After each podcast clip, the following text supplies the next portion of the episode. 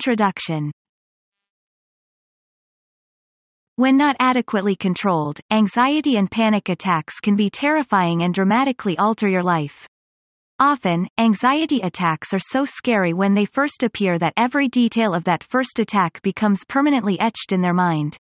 If you're someone who suffers from anxiety attacks, you may be wondering if there is anything you can do to stop them in their tracks. When you can learn different techniques for preventing a panic attack, you can start to control them rather than them having control over you effectively. Panic attacks cause the victim of the attack to experience a sudden and intense fear, even when there is no visible danger present or no identifiable trigger. This unfounded fear then triggers your body's emergency system to become activated and the physical fight or flight reactions to take over. This results in your body reacting as if it's under attack and it begins to fight for your life. Anxiety and panic attacks can strike anyone, at any time without warning. This causes people to begin to fear when and where they might once again experience a panic attack. They no longer feel like they are in control of their body and they start to limit their daily activities because of it dramatically. When this vicious cycle is allowed to continue, your world will keep getting smaller and smaller until you prefer not to leave your house.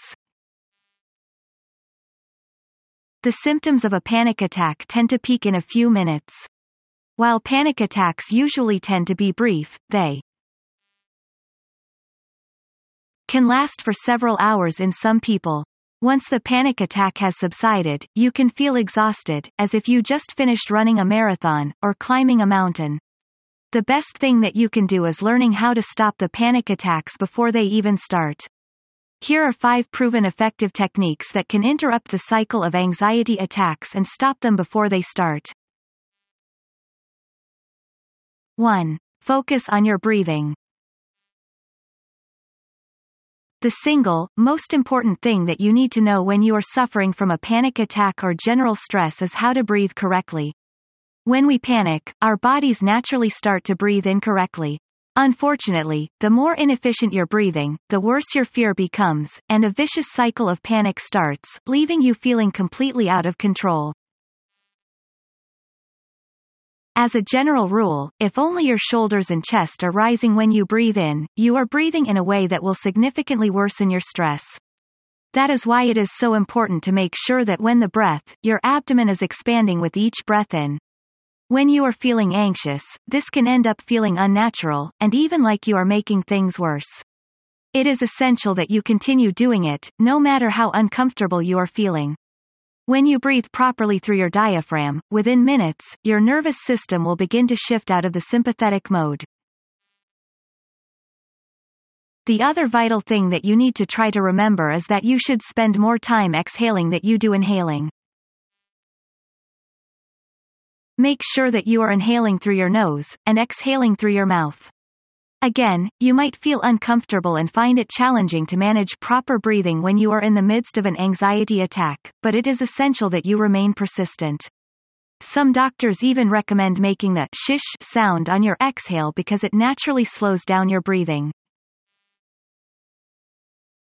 2. Control your thoughts.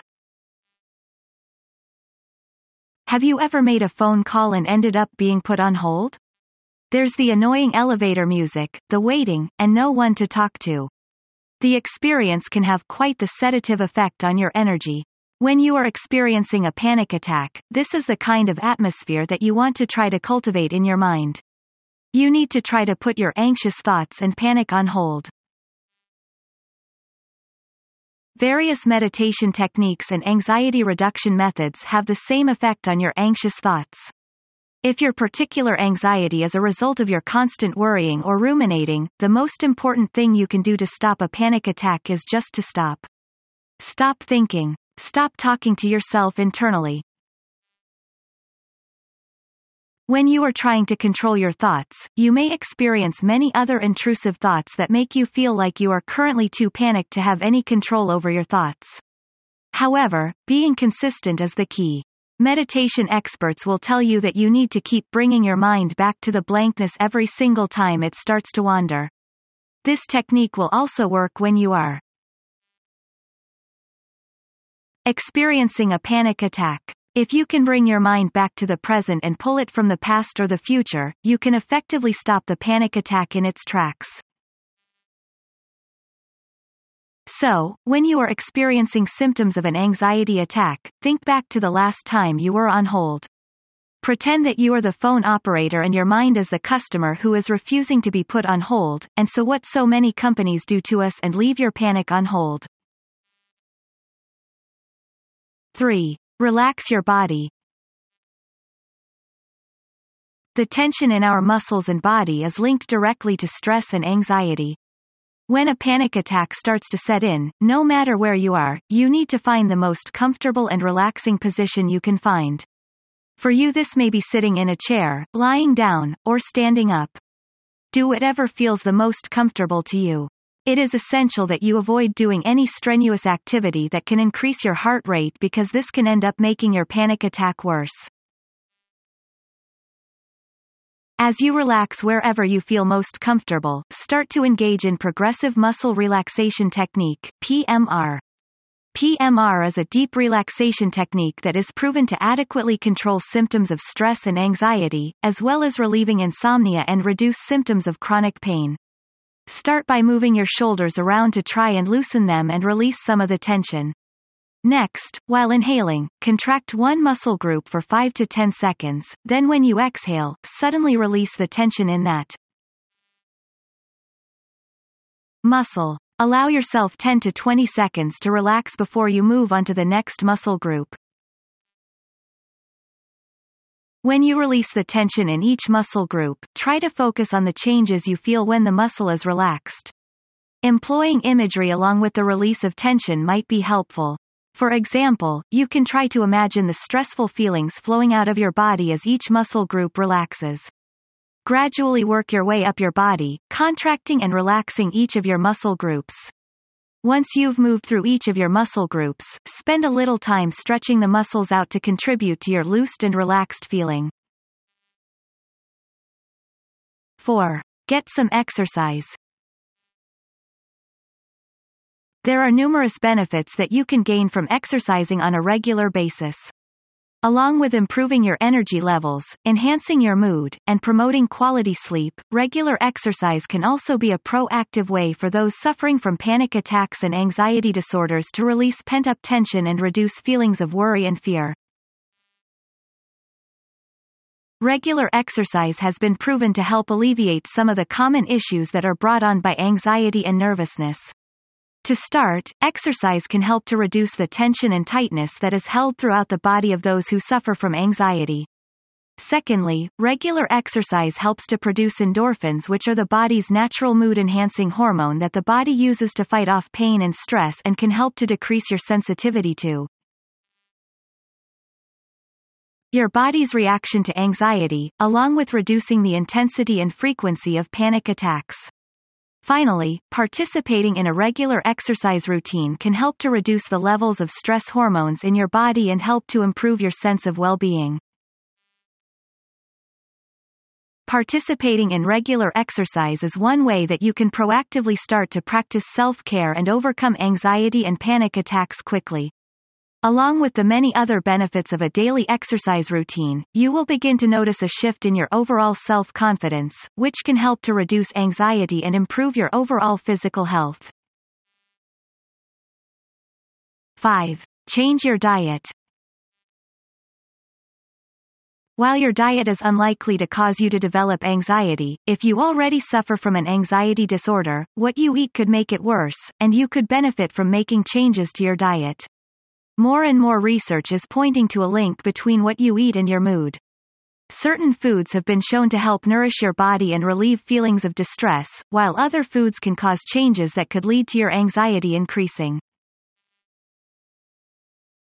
When it comes to the food that you eat, it can significantly affect your anxiety levels. If you are dealing with regular anxiety and panic attacks, then you might need to look at what you are eating and make some dietary adjustments. You can start by avoiding foods that might contribute to your anxiety symptoms. You should try to limit your consumption of the following foods. Fried foods are extremely hard to digest, have very little nutritional content, and contribute to heart issues.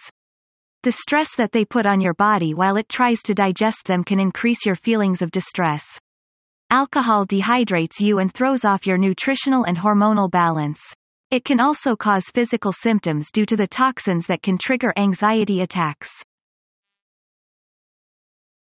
Coffee and other kinds of caffeine are known to increase your heart rate and create sensations that may generate or mimic panic attacks. Dairy products, while not necessarily bad for you, when consumed in excess they may heighten your adrenaline levels and contribute to anxiety.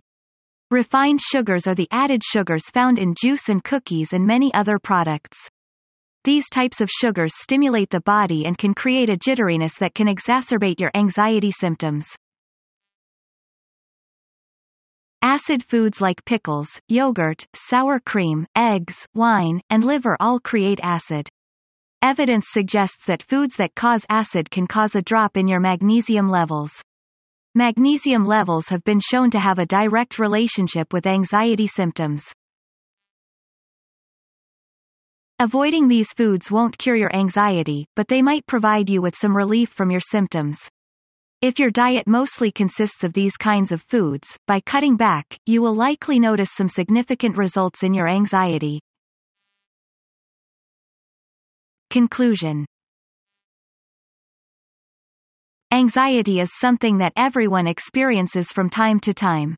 We all experience negative emotions like fear, stress, anger, and doubt, which are normal emotions.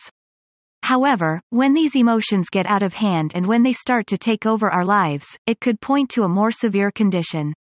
Millions of people suffer from anxiety disorders, so if your anxious and negative thoughts have taken over your life, you're not alone. If you're tired of always living in fear and are sick of the anxious thoughts that never seem to stop, then it's time to take control and learn how to end your anxiety and the panic attacks that go along with it.